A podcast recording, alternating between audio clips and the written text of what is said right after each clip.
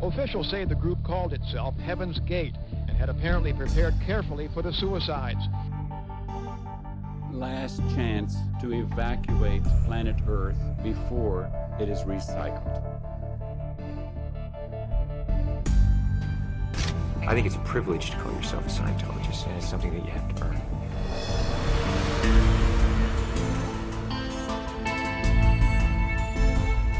Sekta. Der Podcast über Sekten und religiöse Sondergemeinschaften. Now we're looking to the key that is within every heart and breast. And I, God that came from the earth of earth.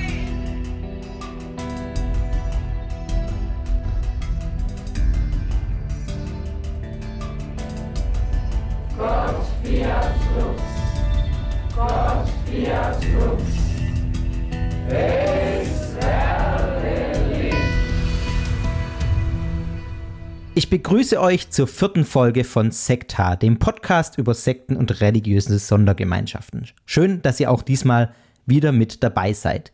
Heute steht ein sehr spannendes und auch ein sehr tragisches Thema auf der Agenda. Es ist eine Gruppierung, die in jeder Sektenzusammenfassung, die man so allgemein sieht, oder in fast jeder, mit dabei ist im Prinzip.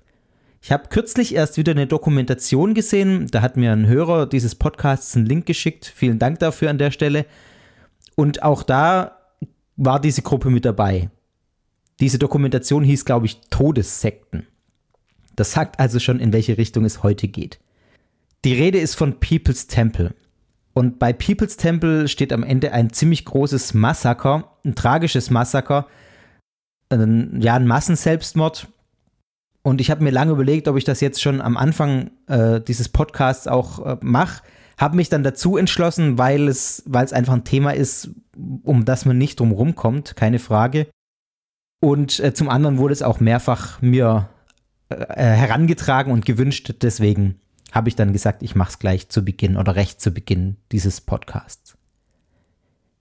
Ich habe die Geschichte von People's Temple schon ziemlich häufig gehört. Aber während der Beschäftigung für diese Folge musste ich an einigen Stellen nochmal richtig kräftig schlucken. Das hat mich nochmal auf einer ganz anderen Ebene mitgenommen und auch berührt. Es gibt nämlich viele Original-Audiotapes dieser Gruppierung, unter anderem auch eines, das kurz vor und auch während dieses Massenselbstmordes am Ende aufgezeichnet wurde. Und in dieser Folge werde ich auch Ausschnitte davon einspielen. Allerdings so, dass man rechtzeitig dann abschalten kann und äh, wenn man nicht will, muss man sich das auch nicht anhören, kann das überspringen. Ich warne trotzdem schon mal vor. Für schwache Nerven ist diese Folge von Sekta vermutlich eher nichts.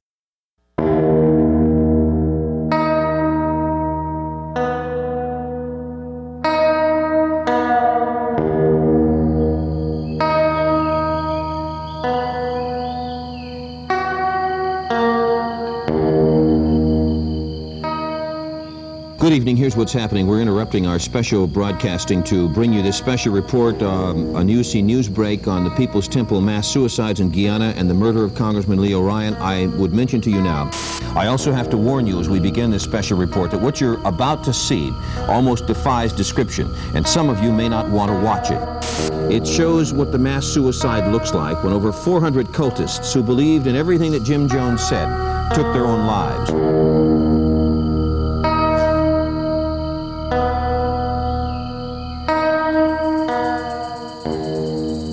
Good evening. The news from Guyana is even worse than we thought yesterday. All of the bodies that have been sighted have now been airlifted out, but in still another almost unbelievable turn of events, another 135 bodies were found today, and authorities now believe the final death count will be about 910 people.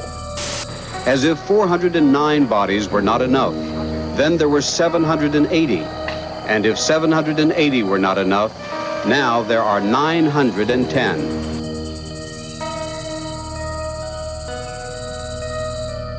Es ist der 18. November 1978.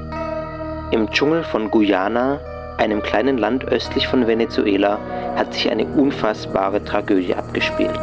Auf dem Rollfeld des kleinen Flughafens Port Kaituma fallen Schüsse. Mitglieder einer Sekte namens People's Temple eröffnen das Feuer auf die Delegation des US-Abgeordneten Leo Ryan, der kurz zuvor die People's Temple Kommune namens Jonestown besucht hat und mit einigen Mitgliedern, die die Gruppierung verlassen wollten, abgereist war. Fünf Menschen sterben bei der Attacke. Der Kongressabgeordnete selbst, drei Journalisten und ein ehemaliges Mitglied der Sekte.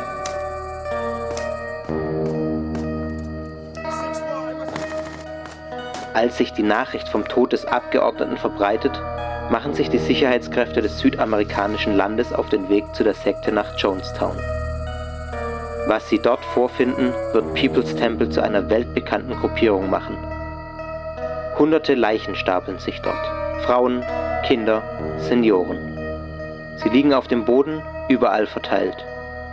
Gestorben sind sie, weil sie ein tödliches Gemisch aus Grapefruit, Getränkepulver, Cyanid und Valium getrunken haben. Die anfänglichen Zahlen sind bereits schockierend genug. 400 Menschen sollen gestorben sein. Doch was sich bei den grauenvollen Bergungsarbeiten in den kommenden Tagen zeigt, sprengt jede Vorstellungskraft. Die Zahl steigt. The bodies are stacked out there. They're bloated, they're decomposed. You can't just physically go in and see how many bodies are there until you start removing them. Uh, as we remove the bodies, we find more underneath, and that's that's the long and short of it. Die Bilanz 909 Menschen sterben am 18. November 1978 in Jonestown. Darunter mehr als 300 Kinder oder Minderjährige.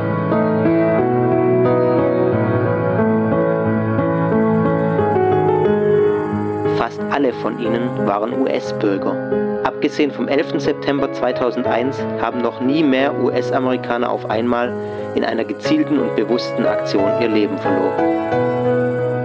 Die Selbstmordaktion ist das tragische Ende einer Bewegung, die das Paradies auf Erden errichten wollte. Geleitet und befohlen wurde der Massenselbstmord von Jim Jones, dem Anführer der kommunistischen Sekte People's Temple. Was genau am 18. November geschah, wie der Massenselbstmord ablief und wie er mit dem Tod des Kongressabgeordneten auf dem Rollfeld des Flughafens zusammenhängt, das kristallisiert sich erst nach und nach bei umfangreichen Ermittlungen heraus.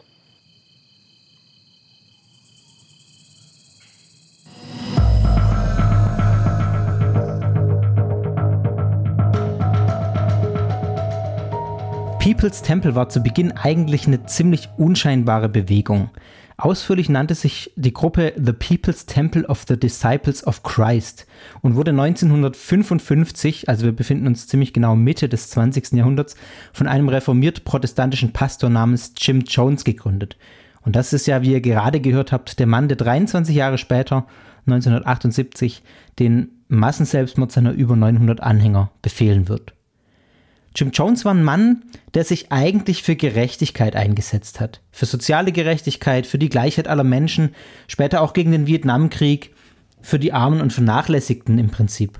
Jones hat sich selbst auch als Kommunist verstanden und auch sich öffentlich so bezeichnet. Und man kann sich vorstellen, dass das in einem Amerika, das sich ja zu dieser Zeit gerade mitten im Kalten Krieg mit der Sowjetunion befindet, nicht gerade unverdächtig war. Um das mal einzuordnen, 1962 war die Kuba-Krise einer der Höhepunkte des Kalten Krieges. Also, wenn sich da jemand öffentlich in den USA als Kommunist bezeichnet hat, war das nicht ganz so unverdächtig.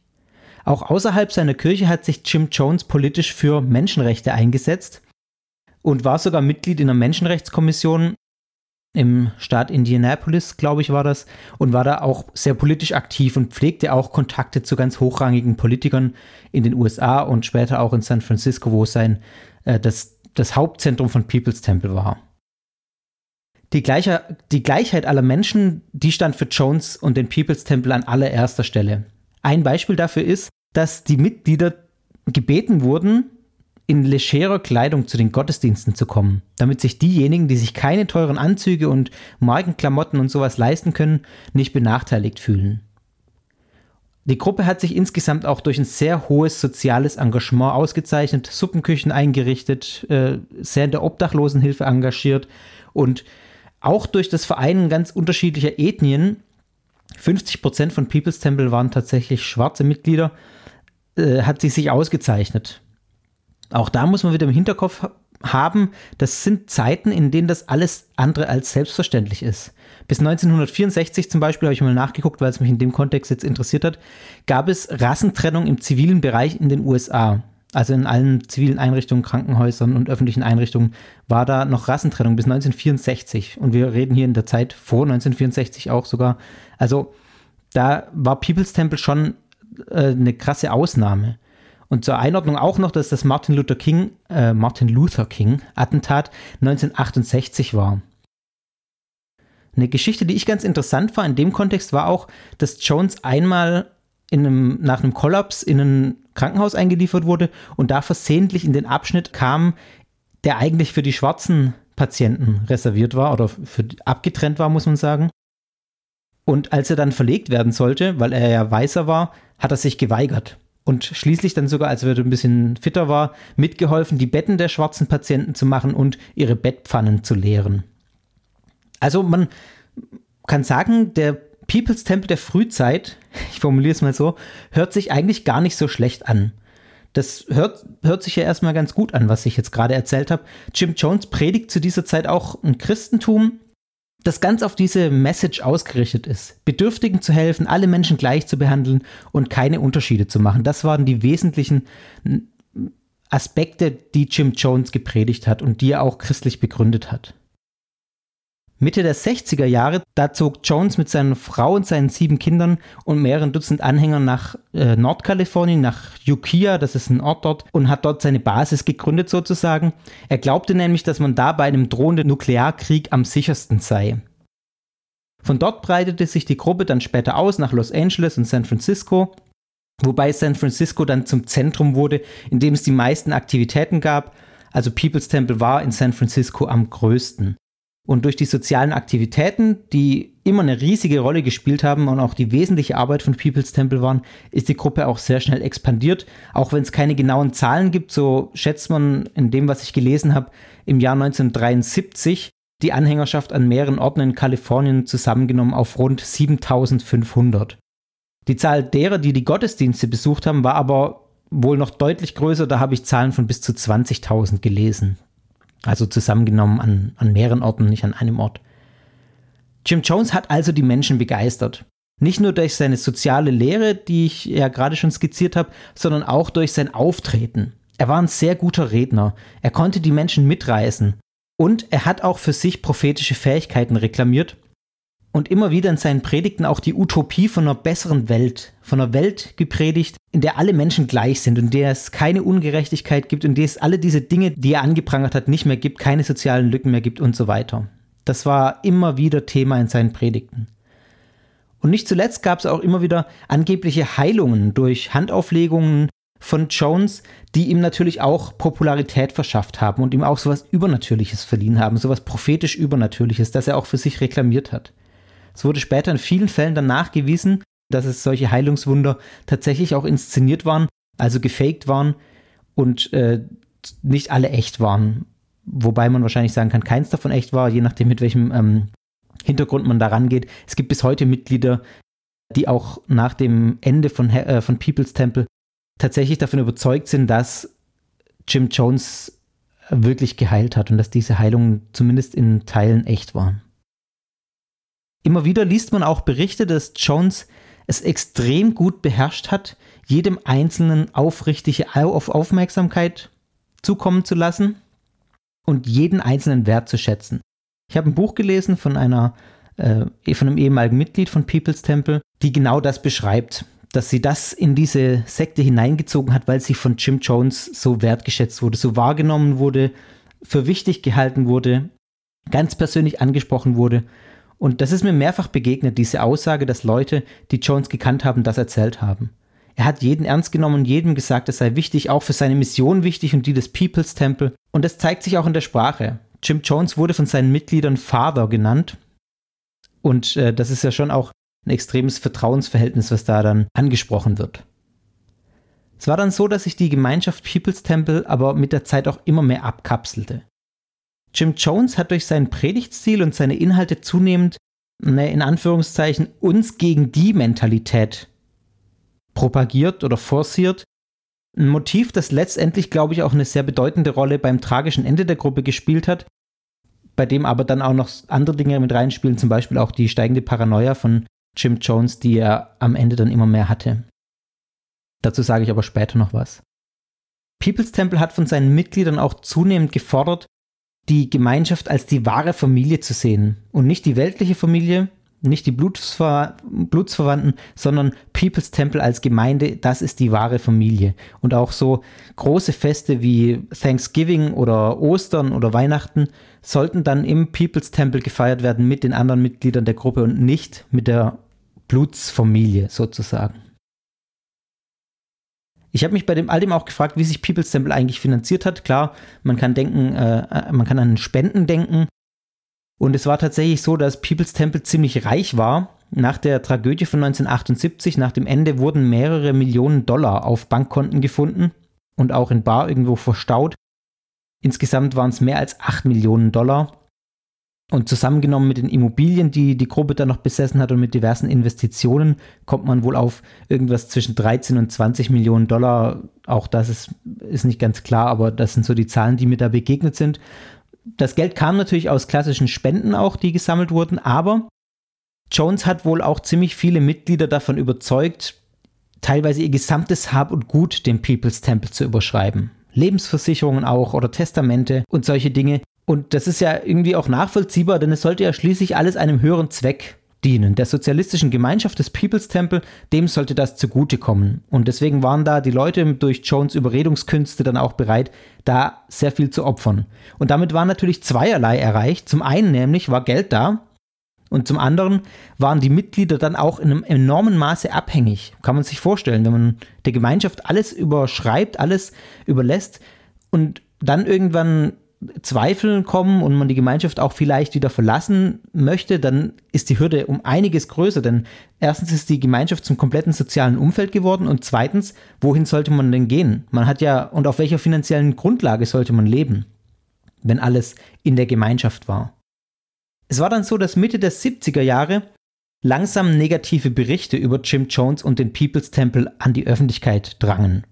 Ehemalige Mitglieder haben davon berichtet in diversen Medien, dass sie dazu gezwungen worden seien, ihren Besitz aufzugeben, was ich gerade auch schon gesagt habe, teilweise sogar das Sorgerecht an ihren eigenen Kindern aufzugeben und dem People's Temple zu übertragen. Und es gab auch Berichte über physischen, emotionalen und auch sexuellen Missbrauch innerhalb der Gruppe, der tatsächlich von Jim Jones ausgegangen sein soll. Also ich habe ein Buch gelesen einer, eines Ex-Mitglieds, einer Frau, die Jim Jones da schwere Vorwürfe macht und auch so sexuelle Nötigung, Vergewaltigung vorwirft. Und auch Berichte über die Fake-Heilungen von Jones wurden dann langsam bekannt und das hat dazu geführt, dass der Druck auf Jones gestiegen ist. Er wurde dann ohnehin zunehmend auch paranoid, hat überall Feinde gesehen und Versuche, ihn umzubringen, sicher auch im Hinterkopf mit Martin Luther King, der 1968 ermordet wurde. Das hat sicher zu seiner Paranoia auch beigetragen. Er bewegte sich in der Öffentlichkeit nur noch mit Bodyguards und hat sich auch ein Waffenarsenal zugelegt für seine, äh, für seine Führungsgruppe oder für seine Bodyguards und dieses Waffenarsenal später auch nach Guyana in den Dschungel geschmuggelt nach Jonestown. Und es war wohl auch so, dass Jones sich mit diversen Substanzen aufgeputscht hat, das ist recht erwiesen, dass er Amphetamine und so weiter genommen hat, um äh, durchzuhalten und dieses enorme Arbeitspensum, was er auch hatte, durchzuhalten. Und das ist natürlich dem Zustand seiner geistigen Gesundheit, sage ich mal, auch nicht unbedingt zuträglich. Der öffentliche Druck ist also gestiegen, vor allem durch Medienberichte. Und im Jahr 1974 hat People's Temple dann ein Grundstück tief im Dschungel von Guyana gekauft. Guyana ist ein kleines südamerikanisches Land direkt östlich von Venezuela. Und das einzige Land Südamerikas, habe ich gelesen, in dem Englisch offiziell äh, die offizielle Sprache war. Dort auf diesem Grundstück in Guyana wollte man ein kleines sozialistisches Paradies errichten. Ein paar Dutzend Mitglieder haben sich dann schon früh dorthin begeben. Drei Jahre später dann, im Sommer 1977, hat eine örtliche oder eine große Zeitung angekündigt, dass sie neue Enthüllungen und Anschuldigungen gegen People's Temple veröffentlichen will. Und das hat dazu geführt, dass Jim Jones mit rund 1000 seiner Anhänger Hals über Kopf in den Dschungel von Guyana geflüchtet ist, auf dieses Grundstück sich begeben hat und dort die Jonestown-Kommune gegründet wurde. Jonestown, das seinen Mitgliedern paradiesische Zustände einer perfekten Welt versprochen hat, war also geboren.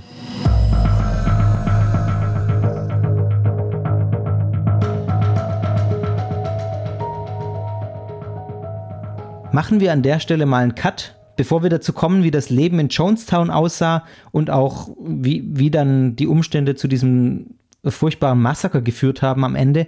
An was haben die Mitglieder der Gruppe eigentlich geglaubt? Es geht ja aus dem, was ich gerade schon gesagt habe, ein bisschen hervor, dass People's Temple vor allem politische Ziele hatte. Bekämpfung der Rassentrennung, Bekämpfung der Armut, das war für viele Mitglieder das wesentliche Element der Gemeinschaft und das, wofür man sich auch eingesetzt hat, gemeinsam eingesetzt hat. Jim Jones war zwar ein christlicher Pastor, aber er hat sich im Prinzip innerlich schon recht zeitig, glaube ich, kann man sagen, von seinem Glauben verabschiedet.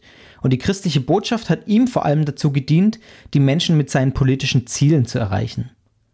Ich habe eine interessante Einschätzung gelesen, die davon ausgeht oder die es so beschrieben hat, zu Beginn war People's Temple eine Kirche, dann als man groß und einflussreich wurde und auch in San Francisco dann dieses soziale Engagement groß wurde, da war es dann eher eine Organisation, die für die Rechte der Armen eintrat und eine politische Vereinigung.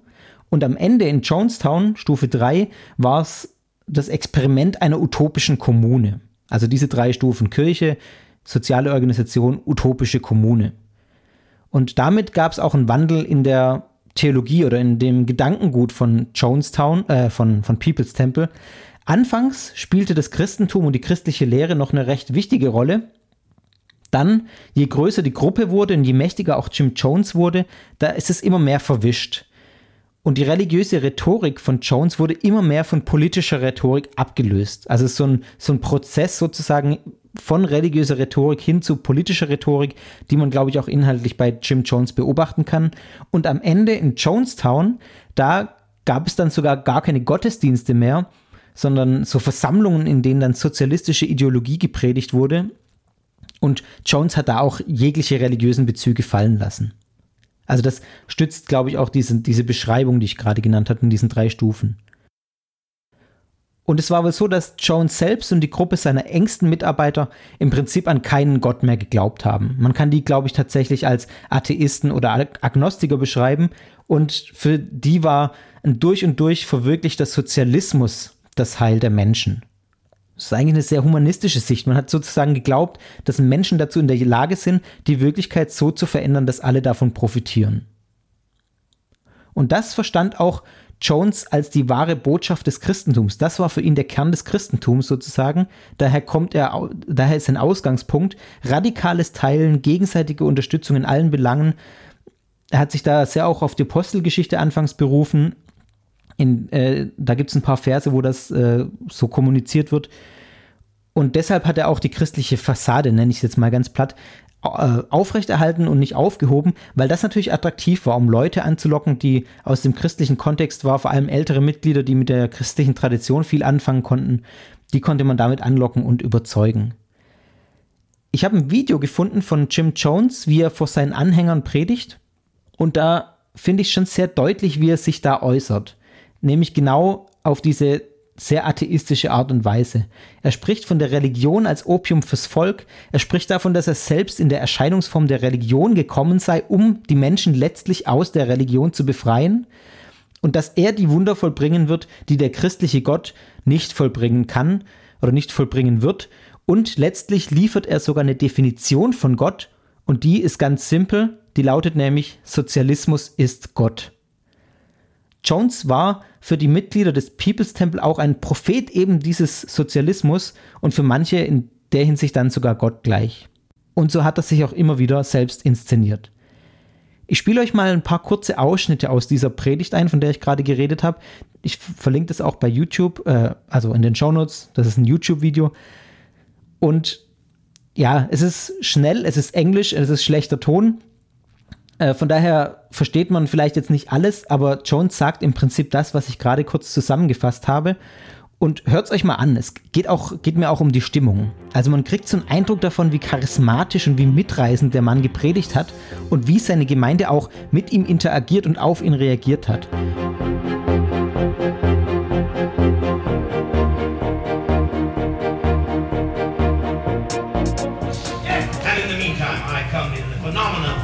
Of religion to get people out of religion. I came, the, the very God of heaven in all of its might and fullness, with all the power that you said God had, I have come to make one final dissolution. Yes. One final elimination of all religious opinion. There's no room in the consciousness of truth for religious opinion.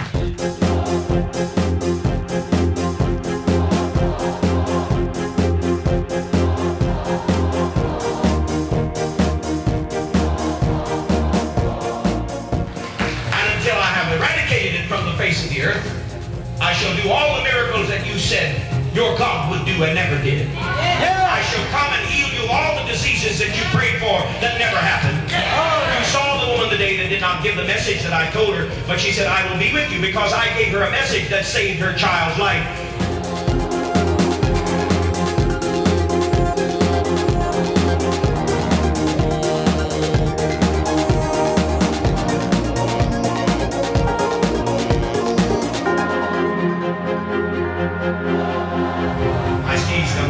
Some, still not aware of what God is. God is perfect freedom, justice, equality, and uh, thus the only thing that brings perfect justice, freedom, and equality, perfect love in all of its beauty and holiness is socialism. So called socialism is wrong.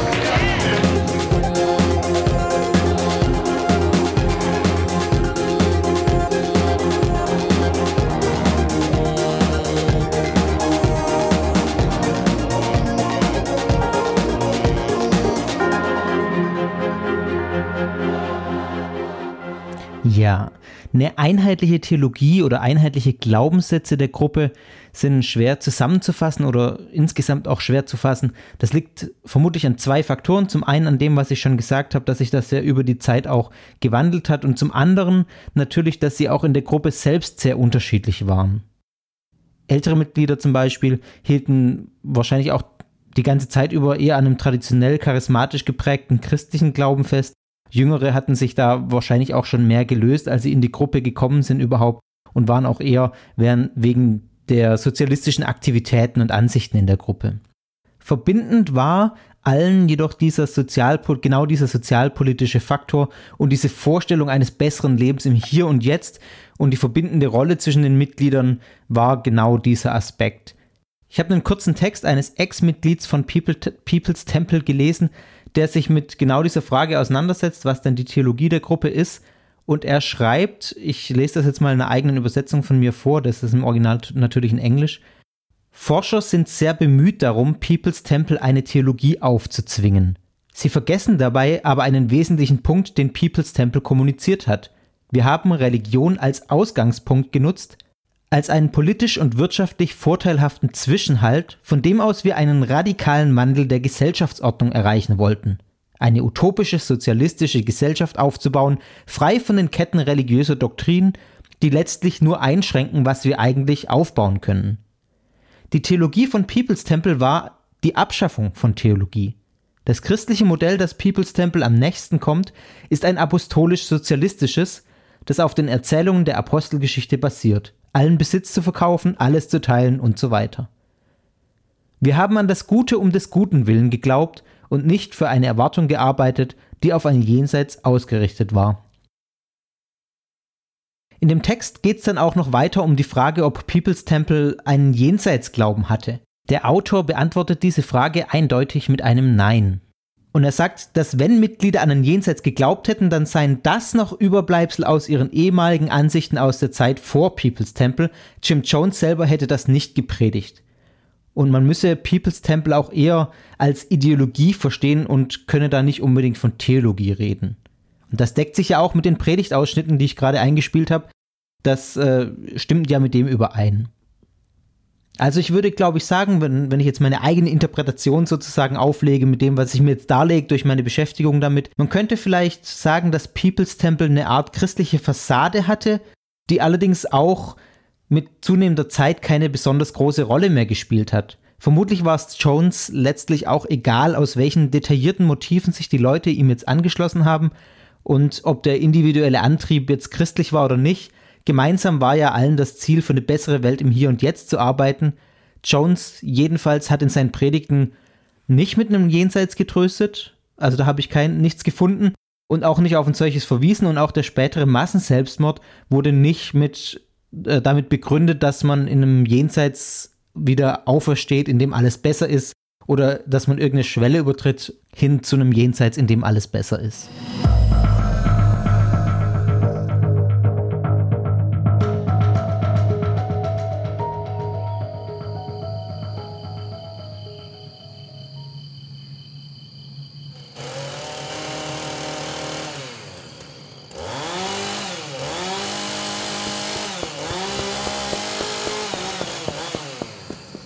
Zurück zu Jonestown, der kleinen Kommune im Dschungel von Guyana. Das sozialistische Paradies, das Jim Jones dort mit seinen rund 1000, kann man sagen, Anhängern äh, gegründet hat und das er seinen Anhängern dort auch versprochen hat, das entpuppt sich für viele schnell als Enttäuschung. Denn der Alltag in der Kommune sah für die People's Temple äh, Mitglieder dort häufig alles andere als paradiesisch aus ehemalige Mitglieder, die aus der Kommune geflohen sind und danach dann darüber berichtet haben, die beschreiben sie eher als Gefängnislager. Man muss dazu sagen, dass es vermutlich ja kein Gefängnislager in dem Sinne war, dass es da eingezäunt war und da rund um die Uhr bewaffnete Wachen drumherum standen, obwohl es wohl bewaffnete äh, Wachen auch gegeben hat.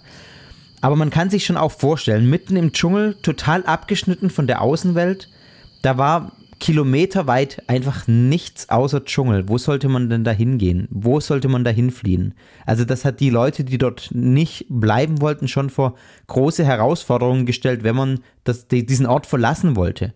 Und die Hauptstadt äh, von Guyana, Georgetown, die war rund 240 Kilometer entfernt, also ein ganz schönes Stückchen. Außerdem war es auch so, dass durch diese abgeschottete Lage jeglicher Kontakt zur Außenwelt eigentlich nur über Jim Jones möglich war. Es gab keinen anderen Weg, weder für Informationen rein zu gelangen in die Gruppe, als auch für Informationen hinaus zu gelangen aus der Gruppe hinaus. Und das lief alles über Jim Jones und seine Führungstruppe. Also das heißt, auch die Infos wurden stark gefiltert. Irgendwas, was Jim Jones nicht wollte, dass seine Mitglieder mitkriegen, das kam einfach auch nicht in die Gruppe rein, weil er das dann einfach ausgefiltert hat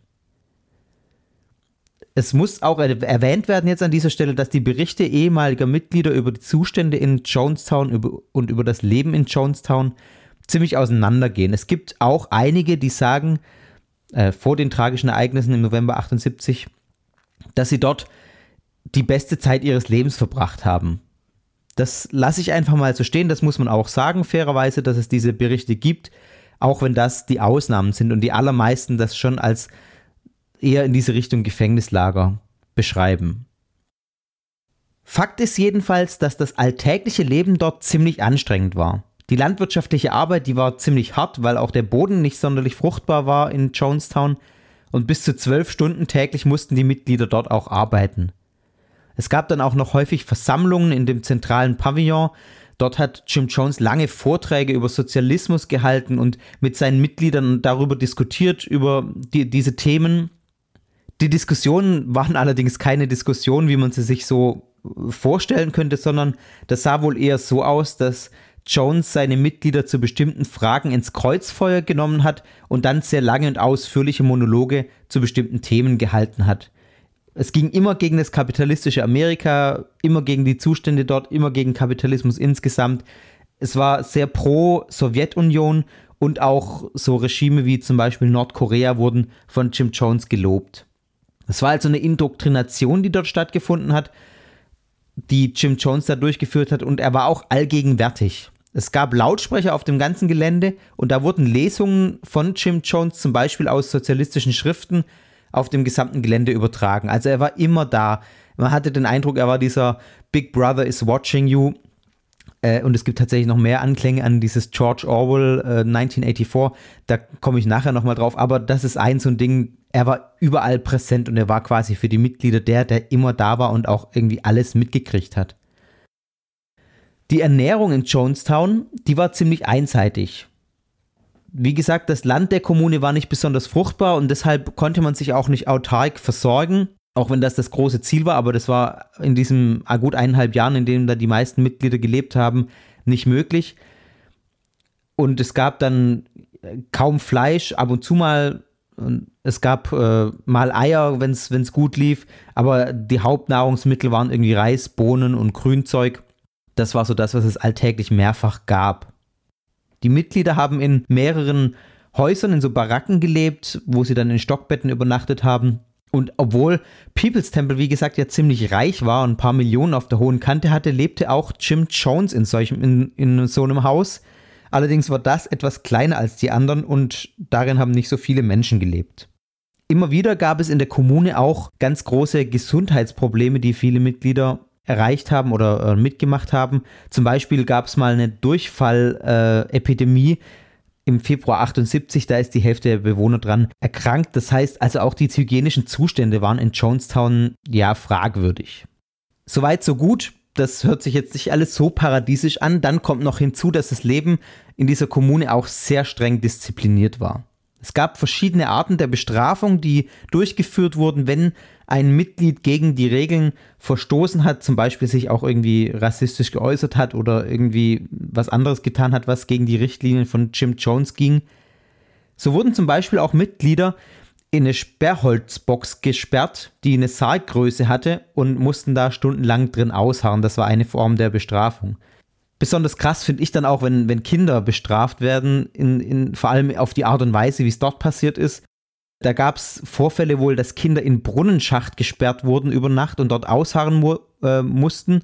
Und ich habe auch irgendwo gelesen, dass sie das Kopf über quasi da reingehängt wurden. Das äh, habe ich an einer Stelle gelesen, das gebe ich mal einfach so weiter. Ich weiß nicht, ob das stimmt. Manche Mitglieder, die versucht haben zu fliehen, die wurden dann auch mit Medikamentencocktails vollgepumpt, um sie da irgendwie ruhig zu stellen und in, in so ein äh, Quarantänehaus gesperrt. Es gab, habe ich ja auch schon gesagt, bewaffnete Wachen, die das Gebiet auch bewacht haben und auch da patrouilliert sind und dafür gesorgt haben, dass die Regeln eingehalten wurden dieser Kommune. Schläge und Misshandlungen auch von Kindern und Jugendlichen, die waren im Prinzip gängige Bestrafungen, das war mehr oder weniger an der Tagesordnung. Und da gibt es sogar Audiotapes davon, wie, wie so ein Kind oder eine Jugendliche bestraft wird. Das erspare ich euch aber an dieser Stelle. Äh, das muss man jetzt nicht unbedingt hm, anhören. Ja, das hört sich schon alles sehr krass an. Was ich aber am krassesten finde, also was, was jetzt noch draufkommt, ist eine Aktion, die Jones immer wieder durchgeführt hat, die sogenannten White Nights, die weißen Nächte.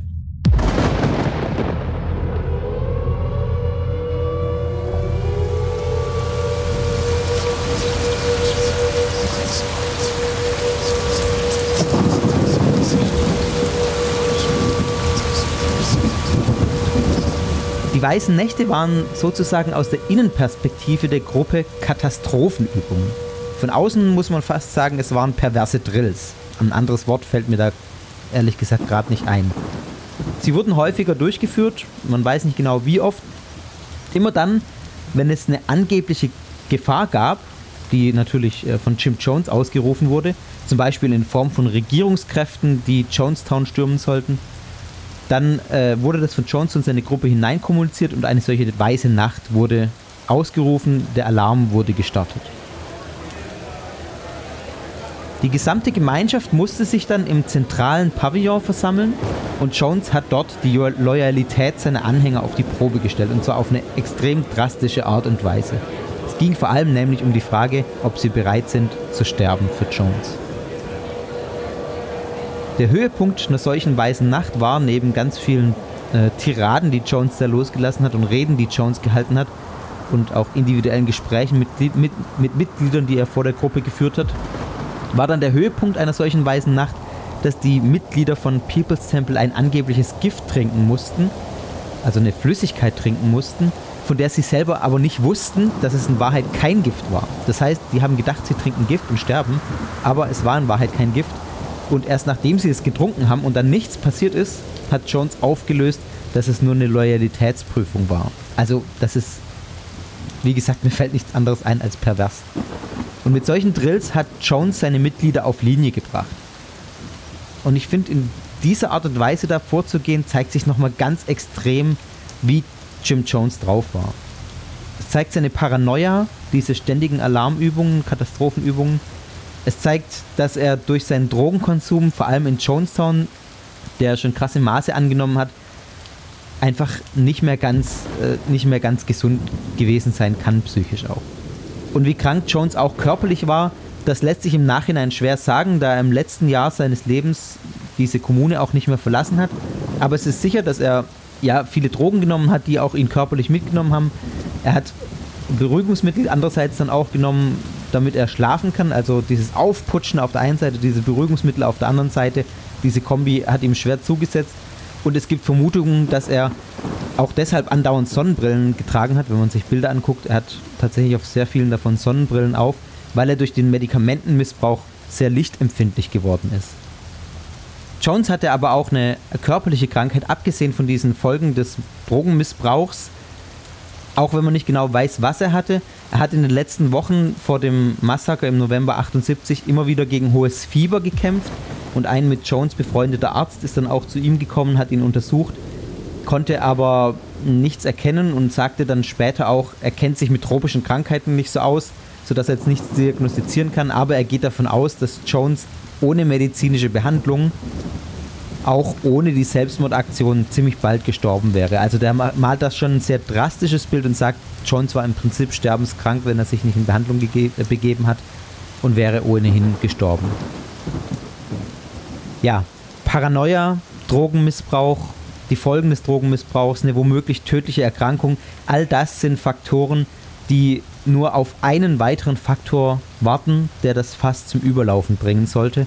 Und dieser eine weitere Faktor, der kam auch. Und er läutete dann schließlich die ultimative, die letzte weiße Nacht in Jonestown ein, wo es dann nicht mehr um Drill ging, sondern um bitteren Ernst. Wo dann das Gift keine Simulation mehr war, sondern wo das Gift tatsächlich tödlich war.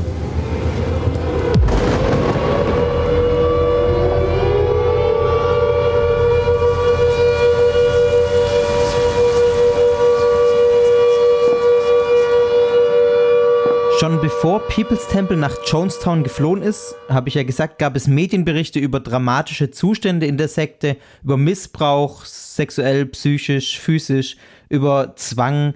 Und die Medienberichte haben auch angehalten, nachdem die Gruppe nach Guyana ausgewandert ist. Auch als Jones mit seiner Truppe im, im, im Dschungel von äh, in Jonestown war, gab es weiter ordentliche äh, Anzahl an Medienberichten. Angehörige haben sich Sorgen gemacht und haben auch vermutet, dass die Mitglieder von People's Temple gegen ihren Willen in Jonestown festgehalten wurden. Der demokratische US-Abgeordnete Leo Ryan aus Kalifornien hat sich den Angehörigen angenommen und wollte überprüfen, wie die Dinge in Jonestown denn stehen. Und er wollte es persönlich tun. Und so ist Leo Ryan im November 1978 nach Guyana gereist, um Jonestown zu besuchen. Er hatte zunächst noch keine Genehmigung von Jim Jones, tatsächlich die Gruppe zu besuchen, aber er ist trotzdem hingefahren und wollte dann vor Ort mit Jim Jones das aushandeln. Und bei Leo Ryan waren zwei seiner Mitarbeiter, es waren auch neun Medienvertreter dabei und einige Familienangehörige von Sektenmitgliedern, die persönlich nach Jonestown mitfahren wollten, um sich von dem Wohlbefinden ihrer Familienmitglieder zu äh, selbst zu überzeugen. Und Ryan hat den Angehörigen auch versprochen, wir werden uns Jonestown ansehen. Wir werden denjenigen, der diesen Ort verlassen will, auch mit uns mitnehmen. Und da wird dem nichts mehr im Wege stehen. Also er hat den Angehörigen auch Hoffnung gemacht, tatsächlich da was zu bewegen. Es brauchte dann einige Verhandlungen vor Ort in Guyana und in Georgetown. Da hatte People's Temple so eine Hauptbasis oder einen Stützpunkt in einem Haus dort. Und dort hat Leo Ryan dann verhandelt und auch mit Jim Johnson schließlich ausgehandelt, dass er und die Gruppe nach Jonestown kommen dürfen. Da waren wohl auch Anwälte im Spiel, die letztlich dann Jim Jones geraten haben, da doch mitzuspielen und gute Miene zum bösen Spiel zu machen, um es mal so zu sagen, weil es letztlich auch für People's Temple oder für Jim Jones das kleinere Übel wäre, als die, diesen Kongressabgeordneten wieder abzuweisen. Jones hat dann seine Mitglieder in Jonestown vor dem Besuch des Kongressabgeordneten ordentlich gedrillt, ging mit ihnen auch immer und immer wieder durch, was sie auf die Fragen des Politikers antworten sollten. Und das Ziel war, eine heile Welt vorzugaukeln, also zu tun, als sei alles perfekt, als seien alle zufrieden und es wäre hier der beste Platz auf der Welt. Das war so das Ziel, was Jim Jones vermitteln wollte. Und vermutlich in seinem psychischen Zustand, den er da schon hatte, war das vielleicht auch das, was er tatsächlich geglaubt hat. Am 17. November 1978 war es dann soweit. Ryan und seine Begleiter durften nach Jonestown fahren.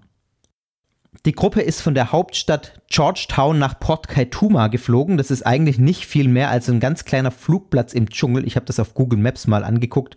Man sieht da tatsächlich nichts oder kaum was. Und das ist rund 10 Kilometer davon entfernt, wo Jonestown liegt. Und dort auf diesem Flugplatz, wenn man es so nennen will, Flugstreifen, Landebahn, da wurden sie von Mitgliedern des People Temple abgeholt und in die Kommune gebracht. Und dort lief erstmal auch alles nach Plan. Die Delegation des US-Abgeordneten hat da am Abend des 17. November an einem großen Musik- und Tanztreffen im Pavillon im Zentralen bei, äh, teilgenommen, hat Mitglieder des People Temple befragt und die haben sich alle auch so geäußert, wie das von Jones vorher geprobt und vorgeschrieben war. Also da gab es keine Unregelmäßigkeiten. Zunächst mal. Zwei Mitglieder der Gruppe haben nämlich schon, also der Sekte, haben nämlich schon vor dem Besuch des Abgeordneten den Plan ausgeheckt, ihm einen Zettel zuzustecken.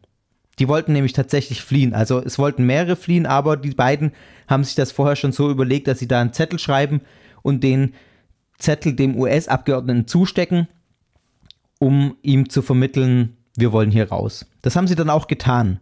Und auf dem Zettel stand, Dear Congressman Ryan, please get us out of Jonestown. Unterschrieben war das mit dem Namen der beiden.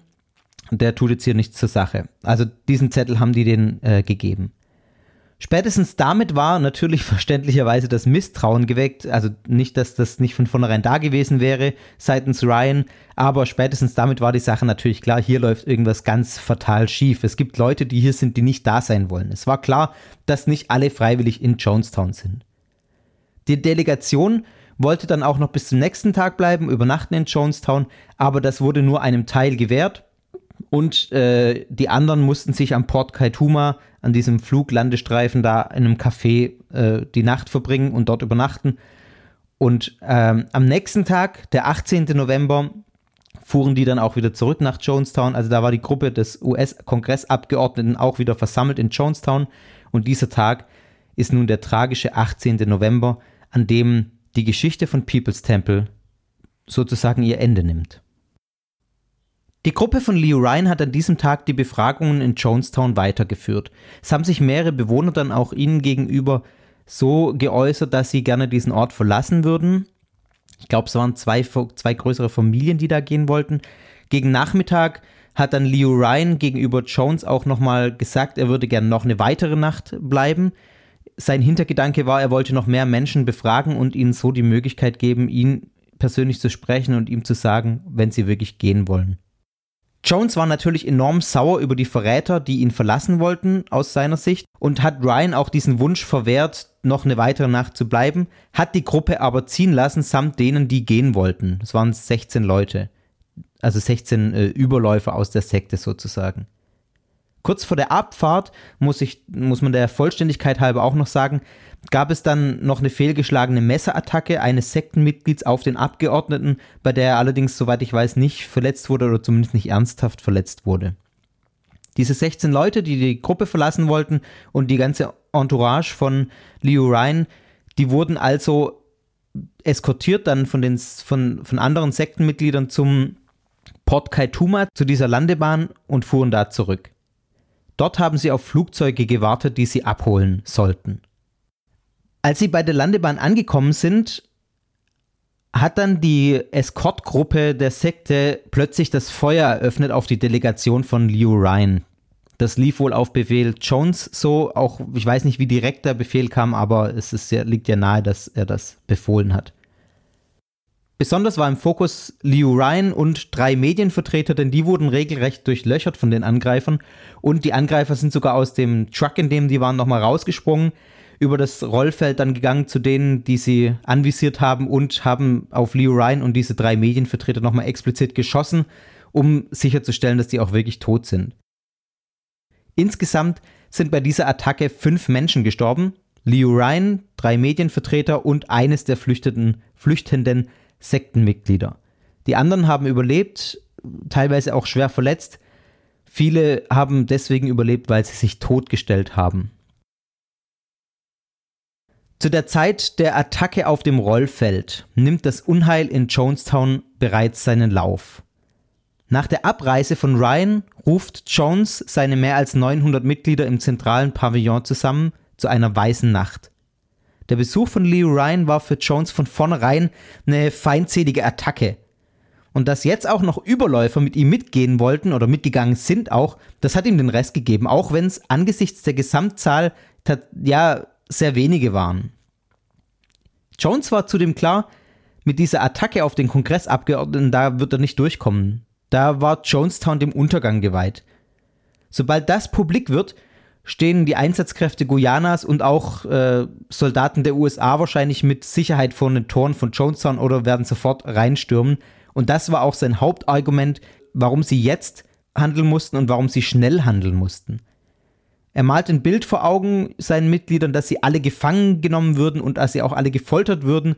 Und ich meine, da hat er ja mit seiner Indoktrination in den Monaten vorher schon bereits, ja, in Anführungszeichen gute Grundsteine gelegt, dass die Leute da das so bereitwillig auch aufnehmen. Jones hat seinen Mitgliedern befohlen, dass sie alle ein tödliches Gemisch aus Grapefruitsaft, Cyanid und Valium trinken sollten. Das Gift, das Cyanid, bekam die Kommune in dem Jahr vorher oder eineinhalb Jahren oder länger ein bisschen äh, durch regelmäßige Lieferungen angeblich um Gold abzubauen, da braucht man Cyanid. Und das haben die dann gehortet und gesammelt für eben jenen Ernstfall anscheinend. Den Kindern sollte dieses Gift notfalls von den Eltern eingeflößt werden, wenn sie es nicht freiwillig trinken. Und diesmal war die ganze Geschichte kein Fake. Es war keine probeweise Nacht, sondern es war todernst. Widerspruch aus der Gruppe gab es bei dieser finalen Versammlung im Prinzip keinen. Nur eine Frau hat mit Jones noch diskutiert, ob man nicht nach Russland fliehen könnte. Und Jones hat das niedergeschmettert und gesagt, nach der Aktion mit dem Kongressabgeordneten sei das nicht mehr möglich. Und die Frau namens Christine hat sich schließlich auch gebeugt, der Mehrheit gebeugt, muss man sagen, denn die Reaktionen der anderen Mitglieder waren ganz anders. Also waren, waren sehr begeistert auf diese Anordnung von Jones. Von dieser letzten White Night gibt es auch Audioaufzeichnungen. Daher weiß man das auch, was ich gerade gesagt habe, dass die Reaktion der Gruppe da überwiegend positiv war. Und man weiß auch daher, womit Jones den Massenselbstmord begründet hat. Für ihn war das ein revolutionärer Suizid, so hat er es dargestellt, so hat er es auch explizit gesagt, aus dem es keinen Ausweg gibt. Es gibt keine Alternative, sagt Jones auf dem Band, zu diesem revolutionären suizidalen Akt. Jones wollte mit diesem Massensuizid ein meiner Ansicht nach sehr krankes Zeichen setzen. Ich spiele euch jetzt mal einige Ausschnitte dieses letzten Audiotapes ein. Im Hintergrund läuft so ein bisschen Musik und man hört ab und zu auch mal, ja, kind, also ich weiß nicht, ob, ob bei den ersten jetzt schon, aber später auch Kinderschreie oder Kinderweinen. Das nimmt einen schon ein bisschen mit. Also das ist nichts für schwache Nerven. Hört auch mal, wenn ihr es euch anhört, ansonsten überspringt einfach das so ein bisschen hört man auch auf die Stimme, die Artikulation von Jones, gerade im Gegensatz zu den Predigtausschnitten von vorher.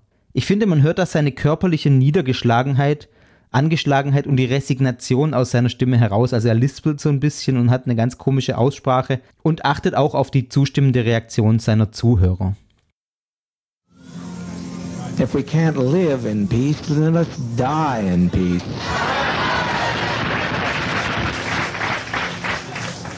We've been so betrayed. We have been so terribly betrayed. But we tried, and as Jack Beam often said, I don't know where he's at right this moment. Where's Jack? He said, if this only worked one day, it was worthwhile.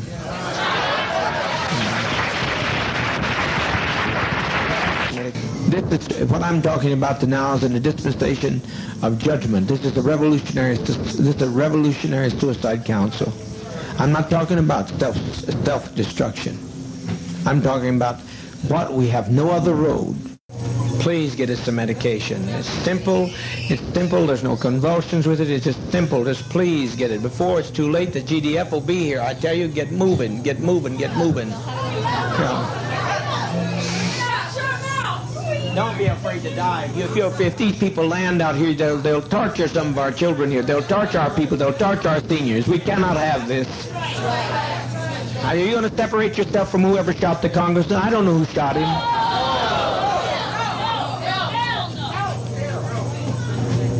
Da war es schon ganz deutlich. Get us some medication, damit ist das Gift gemeint mit der Medikation. Und Hurry, they'll torture our children ist eine klare Ansage. Die Menschen in Jonestown haben also das Gift getrunken. Inwieweit davon, sie davon ausgegangen sind, dass das auch wieder nur eine weitere Übung sei, so im Rahmen dieser White Nights, das ist unklar und das wird es wohl auch bleiben. Woher soll man es auch wissen? Ich spiele euch jetzt noch ein letztes Tape ein, bei dem Jones seine Mitglieder ermahnt, mit Würde zu sterben. Und bei diesem Tape ist es ganz offensichtlich, dass die Aktion schon zu dieser Zeit im vollen Gange ist. Jones fordert die Eltern auf, die, äh, die ihren Kindern das einflößen, ihren Kindern zu sagen, dass es nur ein Schlafmittel sei, das sie beruhigen wird. Und die Kinder weinen und Jones äh, sagt, bleibt ruhig, sterbt in Würde und solche Dinge. Das ist der Ausschnitt, der mich wirklich am meisten mitgenommen hat. Er geht circa zwei Minuten und wer sich das nicht anhören will, der kann jetzt einfach zwei Minuten vorspulen. Ich lasse, bevor der Ausschnitt beginnt, eine Pause von ungefähr fünf bis zehn Sekunden.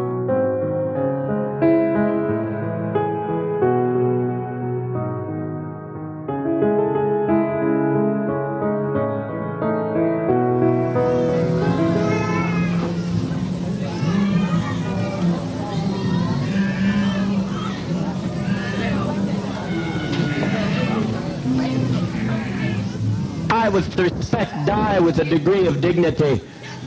Lay down your life with dignity. Don't lay down with tears and agony. There's nothing to death. It's like Max said. It's just stepping over into another plane. Don't don't be this way. Stop this hysterics. This is not the way for people who are socialist, communists to die. No way for us to die. We must die with some dignity.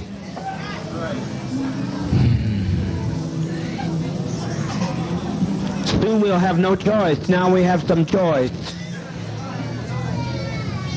You think they're going to allow this to be done and allow us to get by with this? Must be insane. Children, it's just something to put you to rest. Oh, God.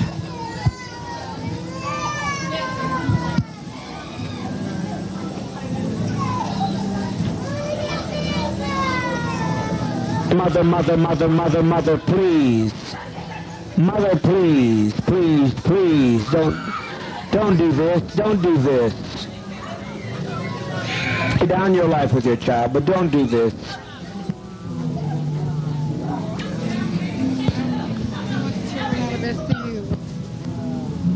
Free at last.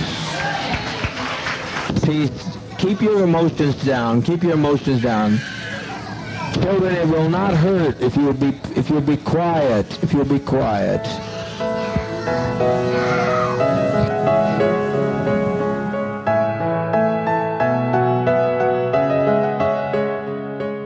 Ich kriege jetzt noch Gänsehaut, wenn ich mir das anhöre, ehrlich gesagt. Das ist einfach so äh, unvorstellbar. Ich habe auch eine Weile überlegt, ob ich es mit reinnehme oder nicht.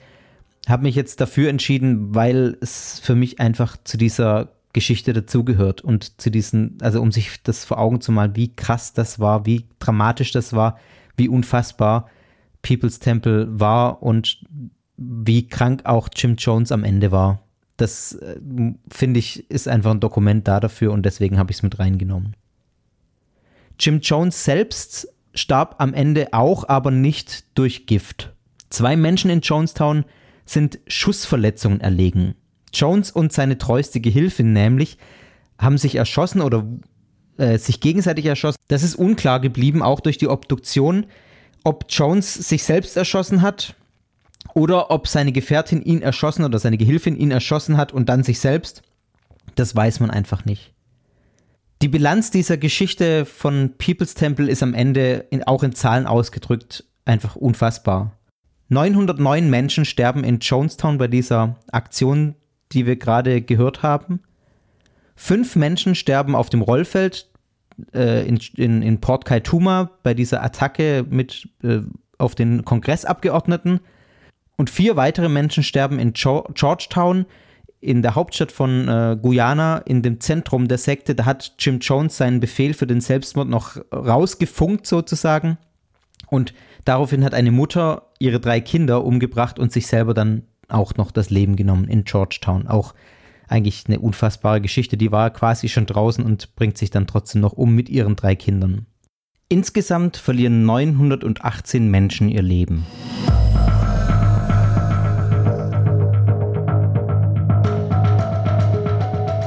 Angesichts dieser großen Zahl an Menschen ist es auch keine Überraschung eigentlich, dass es Überlebende gab. Rund 35 Menschen, die diesen tragischen 18. November in Jonestown begonnen haben, also die da morgens aufgewacht sind sozusagen, haben das Massaker am Ende des Tages überlebt. Eine Frau hat während der Selbstmordaktion geschlafen, hat es also gar nicht mitgekriegt. Drei Männer haben unabhängig voneinander beschlossen, das Gift nicht zu trinken, haben sich also geweigert, da mitzumachen. Und die anderen 31 Menschen waren zu der fraglichen Zeit abends schon nicht mehr in Jonestown. Entweder sie waren unter denen, die mit Leo Ryan die Kommune verlassen hatten, das waren ja 16 Leute, oder sie waren aus anderen Gründen auf dem Weg in die Hauptstadt, nach Georgetown oder woanders hin, um Dinge zu erledigen. Man kann also sagen, nur vier Menschen, die während des Massakers auch die ganze Zeit in Jonestown waren, haben die Sache überlebt. Dann gab es noch eine ganze Reihe an Mitgliedern in der Basis der Sekte in Georgetown, da wo sich auch die Frau mit ihren Kindern umgebracht hat. Einige Dutzend andere Mitglieder dort haben die Anweisung von Jones nicht befolgt. Rechnet man das zusammen, haben insgesamt 87 Menschen diese Tragödie überlebt. Damit ist die Geschichte von People's Temple eigentlich erzählt und ich könnte hier aufhören. Und ich, mit Blick auf die Uhr sollte ich das vielleicht auch, aber ich habe noch zwei Fragen, die mir, die mich beschäftigt haben einfach. Zum einen ist es eine begriffliche Frage. Im Zusammenhang mit Jonestown ist häufig die Rede von einem Massenselbstmord. Und das war es auch mit Sicherheit. Es war aber noch viel mehr.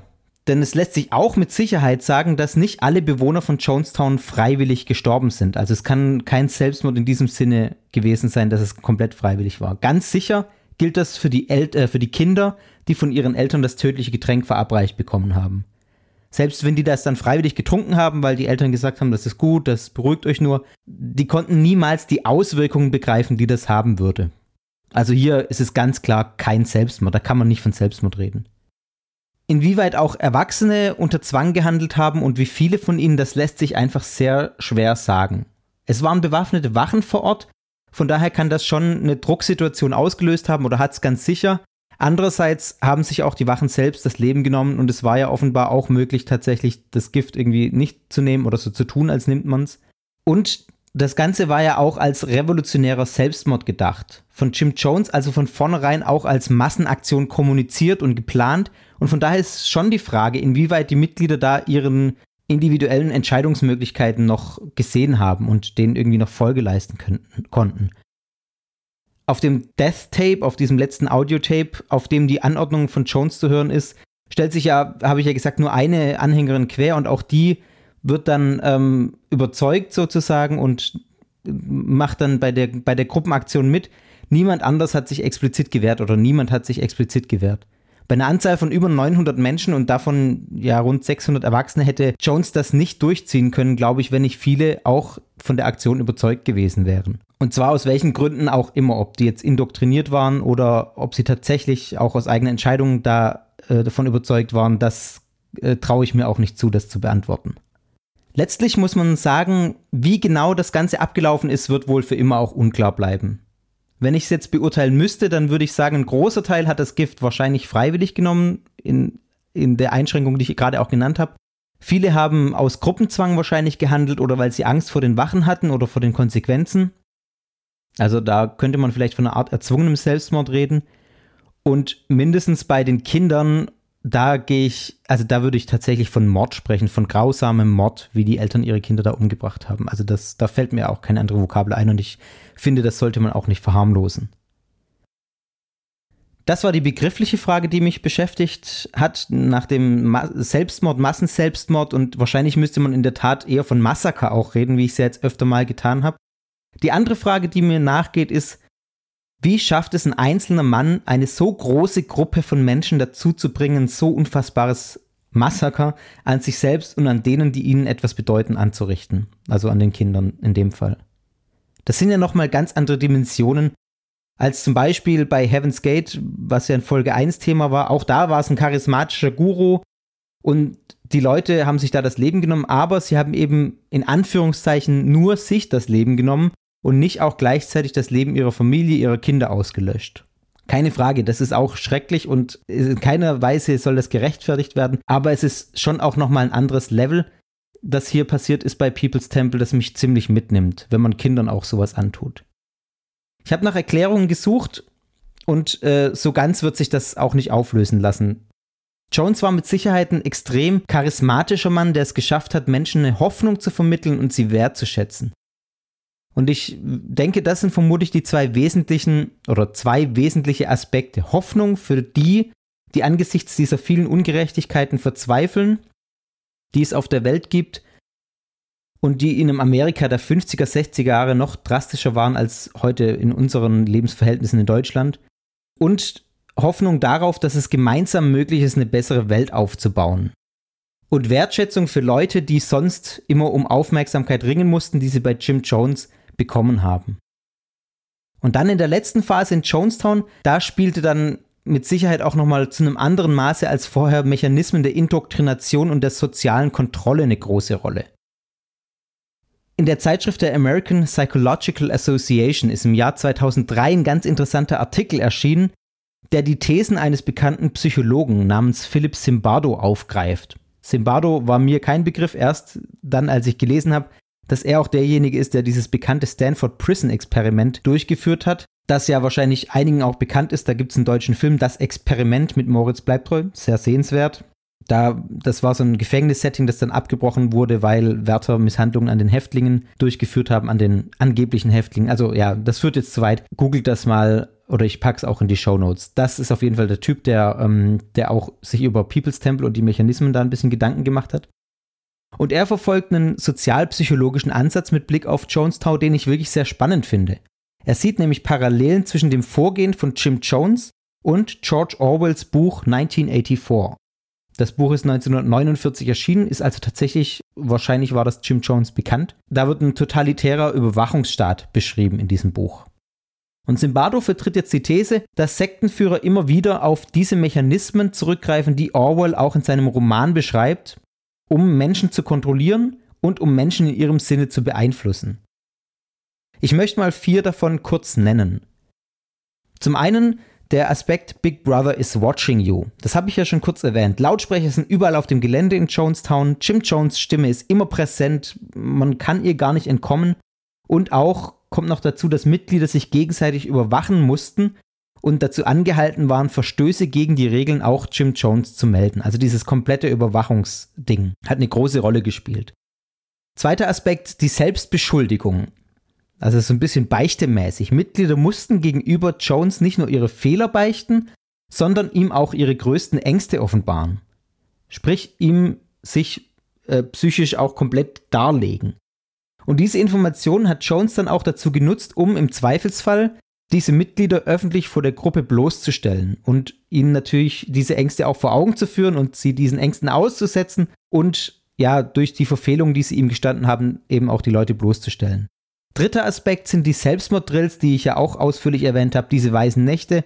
Da findet sich bei Orwell auch die Anspielung darauf, der Satz, es ist richtig, sich zu töten, bevor sie dich kriegen im Falle eines Krieges. Also diese Möglichkeit oder diese Pflicht zum Selbstmord sozusagen ist auch bei Orwell angelegt. Und der vierte Aspekt, die Wahrnehmung der Leute zwischen Worten und der Realität zu verzerren. Jim Jones hat seine Mitglieder dazu verpflichtet, zum Beispiel ihm täglich für Essen und Trinken zu danken. Die Wahrheit sah aber so aus, dass viele davon auch gehungert haben und eigentlich gar nicht genug zu essen hatten und dann zu allem Überfluss noch zwölf Stunden dafür täglich arbeiten mussten. Also diese Verzerrung, danke Jim Jones fürs Essen und andererseits sieht die Realität aber so aus, dass sie sich selber ihr Essen hart erarbeiten müssen. Das ist auch ein Aspekt, der durch diese ständige Wiederholung, dieses alltägliche Danke einfach eingeprägt wird. Und was ich jetzt bei Simbardo nicht gefunden habe, aber was mir in den Kopf noch gekommen ist, ich habe das Buch vor kurzem auch erst wieder gelesen, ist dieser äh, Zwei-Minuten-Hass, den es ja da gibt, wo, wo so dieses Feindbild aufgebaut wird und der ganze Hass projiziert wird auf das Gegenüber. Also diese Wir gegen die Mentalität ist auch was, was Jim Jones extrem äh, praktiziert hat oder extrem forciert hat. Und das hört man ja auch in seinen Reden, wo er dann von, davon redet, dass man gequält wird, wenn man dem Gegner in die Hände fällt, wo diese, dieses wirklich dystopische Bild dann gemalt wird, was passiert, wenn man dem Gegner ausgeliefert ist. Also dieses wirklich ganz extreme Feindbild gegenüber den USA oder gegenüber denen, die außerhalb der Gruppe stehen. Das wird vielleicht auch bei Simbardo deswegen nicht erwähnt, weil das für Sekten auch insgesamt typisch ist und das jetzt nicht speziell für People's Temple gilt, aber hier auch nochmal erwähnt werden sollte, weil es da in einem extremen Maß passiert. Und dann, jetzt bin ich wieder bei Simbardo, allein auch die Taktik von Jim Jones mit seiner Gruppe in ein abgelegenes Land zu gehen, mitten in den Dschungel nach Venezuela, die wertet der Forscher Simbardo als einen wesentlichen Faktor für das, was dann auch passiert ist.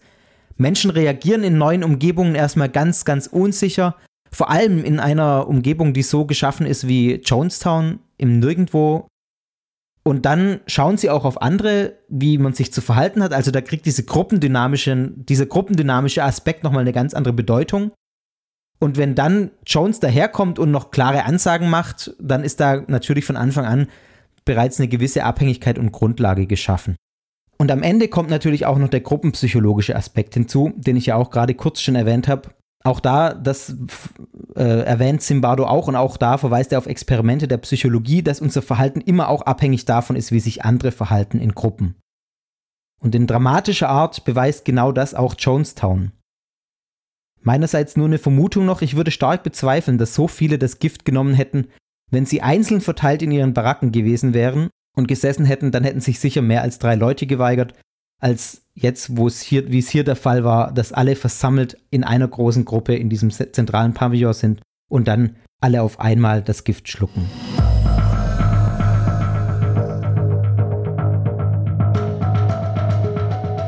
So, das war's äh, für People's Temple mit dieser Gruppierung. Auch wenn sich natürlich nicht alle Fragen äh, beantworten lassen. Gerade auch, ich hänge noch ziemlich an der letzten Frage, wie das überhaupt möglich ist, weiß nicht, ob ich da jemals eine Antwort drauf kriegen werde, weil das äh, für mich auch so unvorstellbar ist. Ich möchte noch auf zwei weitere Quellen verweisen, die für Leute, die sich da einfach weiter interessieren, weil natürlich in so einem Podcast-Rahmen da vieles nur angeschnitten werden kann und vieles nur recht oberflächlich angedeutet werden kann. Einmal, äh, es gibt ein Buch Selbstmord im Paradies von Deborah Layton. Ich verlinke das auch in den Show Notes. Das habe ich gelesen. Das ist äh, von einer, die da dabei war oder die ähm, Mitglied in Jones, äh, in, in People's Temple war, wo auch gerade diese Vorwürfe, die gegen Jones und wie Jones manipuliert hat und wie Jones vorgegangen ist, wo das nochmal ganz intensiv auch detailliert beschrieben wird. Also wer da ein bisschen weiterlesen will, das kann ich äh, empfehlen. Dann gibt es die Webseite der San Diego University die ähm, in so einem Rahmen vom Forschungsprojekt, glaube ich, ist das äh, über Jonestown ganz, ganz, ganz, ganz viele Informationen veröffentlicht hat, auch mit Links auf die Original-Audio-Tapes und mit Aufsätzen zu ganz verschiedenen Themen. Also wer sich da reinknien will in dieses Thema, da ist eigentlich alles Material zu finden, das man, das man finden kann im Prinzip. Und da habe ich mich auch, äh, oder habe ich viel draus genommen. Das war eine große Quelle für diese Podcast-Folge. Ja, ansonsten, ihr habt gemerkt, ich habe ein bisschen rumexperimentiert mit äh, Musik bei den Audioeinspielern und ein paar Soundeffekte. Gebt mir da gerne Feedback dazu. Ich probiere das einfach so ein bisschen aus. Sekta ist für mich auch Neuland, wie gesagt, und so ein bisschen Experimentierfeld. Da bin ich offen für eure Meinung. Sagt mir gerne, ob euch das gefällt oder ob es euch nicht gefällt. Und ich gucke dann, was ich damit mache. Wenn es mir gefällt, mache ich es wahrscheinlich einfach weiterhin trotzdem. Mal gucken. Es gibt noch so zwei, drei Sachen, ähm, die ich gerne sagen möchte. Zum einen, es gibt ein neues Podcast-Projekt, an dem ich auch beteiligt bin. Das mache ich mit Tobias Sauer zusammen, der auch die Postproduktion für Sekta macht. Vielen Dank an dieser Stelle. Das heißt In Your Face und das ist ein theologischer Podcast, wo sich zwei Theologen unterhalten, äh, also er als katholischer Theologe und ich als evangelischer Theologe. Und da geht es natürlich auch theologischer zu. Also wer, wer das interessant findet, wer sich dafür interessiert, der kann da gerne mal reinhau äh, reinhören. Reinhauen, ja, in your face. Nein, reinhören natürlich. Und genau. An äh, Kommentaren und Feedback äh, gab es einige Dinge auf dem Blog. Da gibt es inzwischen zu jeder Folge mehrere Kommentare. Das finde ich super. Da antworte ich auch immer. Also ähm, ihr kriegt ein Antwo eine Antwort, wenn ihr auf der Webseite kommentiert. Ich lese die Kommentare nicht alle vor jetzt, das geht einfach zu weit, das, das sprengt auch den Rahmen. Schaut einfach auf sekta.fm. Unter der jeweiligen Folge findet ihr dann die Kommentare und könnt da mitdiskutieren, eure Meinung sagen, was auch immer. Einen Kommentar habe ich auch bekommen als Audiokommentar von äh, Tim, der den Auf dem Holzweg Podcast macht. Und weil so ein Audiokommentar natürlich toll ist und da auch viel Mühe drin steckt, spiele ich euch den einfach mal ein. Hallo Fabian, hier ist der Tim vom Auf dem Holzweg Podcast.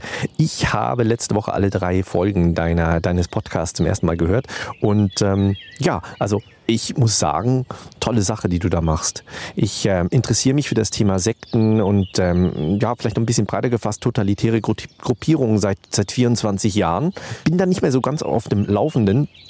Aber ich habe mich vor allem im Studium ähm, stark damit äh, beschäftigt, ähm, im, im Rahmen von ähm, Sozialpsychologie. Und ja, ich finde deinen Podcast, der ist richtig gut recherchiert. Ich finde, er ist schön geschnitten und er gibt ähm, den Hörern ähm, Einblicke in eine faszinierende Welt, äh, die man vielleicht sonst nicht so kennt. Du behandelst das Ganze sehr sachlich ähm, und nicht sensationalistisch, sondern so auch der, aus der kühlen und doch faszinierten Blickweise. Ja, ich freue mich auf jeden Fall auf weitere Folgen und sei vorsichtig. Ist ja nicht ganz einfach das Thema. Vielen Dank, lieber Tim. Ich passe auf mich auf. Könnte ja noch gefährlich werden, je nachdem, was hier noch für Gruppierungen kommen. Ich äh, werde die Augen offen halten. Wenn ihr mir einen ganz großen Gefallen tun wollt, dann bewertet diesen Podcast auf iTunes. Gibt schon ein paar Bewertungen, finde ich, äh, freut mich sehr. Und äh, ja, wenn es euch gefällt, ich weiß es sehr zu schätzen, wenn ihr euch die Mühe macht, nach dem äh, Hören dieses Podcasts auf iTunes zu surfen oder die, die App zu öffnen oder die, das Programm zu öffnen und da eine kurze Bewertung zu hinterlassen, eine Rezension am besten. Das äh, freut mich, das ist auch eine Art von Feedback und macht den Podcast gleichzeitig noch bekannter. Ansonsten, äh, ja, die üblichen Kanäle, auf denen ihr mich erreichen könnt, Twitter und Facebook, jeweils at Podcast, könnt ihr mir folgen, könnt ihr mich kontaktieren. Und ansonsten bleibt mir eigentlich nur noch zu sagen, vielen herzlichen Dank fürs Zuhören. Tschüss, bis zum nächsten Mal bei Sekta. Das war Sekta, der Podcast über Sekten und religiöse Sondergemeinschaften.